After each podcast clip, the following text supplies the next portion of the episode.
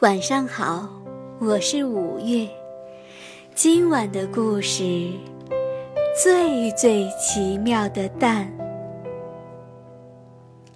从前有三只母鸡，它们每天叫呀叫呀，吵个没完。它们都在吵些什么呢？原来呀，是在争谁才是最漂亮的。其实，这三只母鸡各有所长，都很值得骄傲。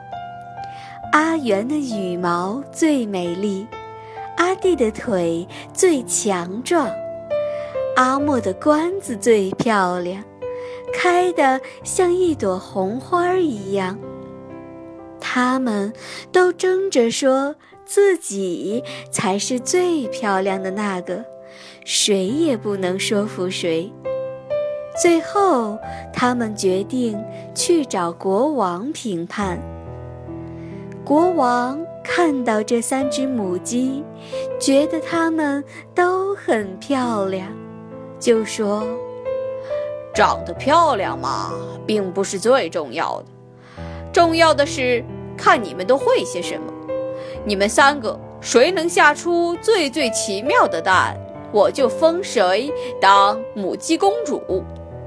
这下，王宫的庭院可热闹起来了，全国的母鸡都跑来看热闹，都想知道谁才能下出最最奇妙的蛋。第一个上场的是阿元，他先用嘴梳理了一下羽毛，然后蹲在草地上。过了半天，阿元咕咕咕叫了几声，一只蛋落在了草地上。那只蛋白白净净、圆滚滚的，就像大理石一样光洁。而且还闪闪发光。哦，这真是我见过的最完美的蛋啊！国王忍不住赞叹道。其他的母鸡也都同意。第二个轮到阿弟了，大家都为阿弟感到紧张，因为他不可能下出一个更完美的蛋了。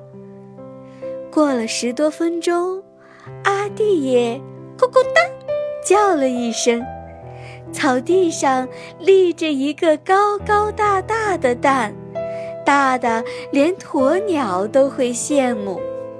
国王高兴地说：“哦，这是我见过的最大的蛋。”其他的母鸡也都同意。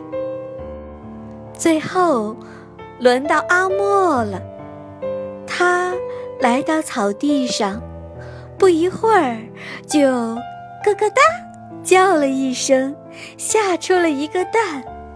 所有的人都看着这只蛋，目瞪口呆。这个蛋让大家就算过一百年也忘不了。只见草丛中立着一个四四方方的蛋，棱角像用尺画的一样直，每一面的颜色还各不一样，看起来非常鲜艳。哦，这是我见过的最艳丽的蛋，国王说。所有的母鸡也都赞成他的意见。这三个蛋呀，一个最完美，一个最大，一个最鲜艳。国王做不了决定，只好将阿元、阿弟和阿莫都封为了母鸡公主。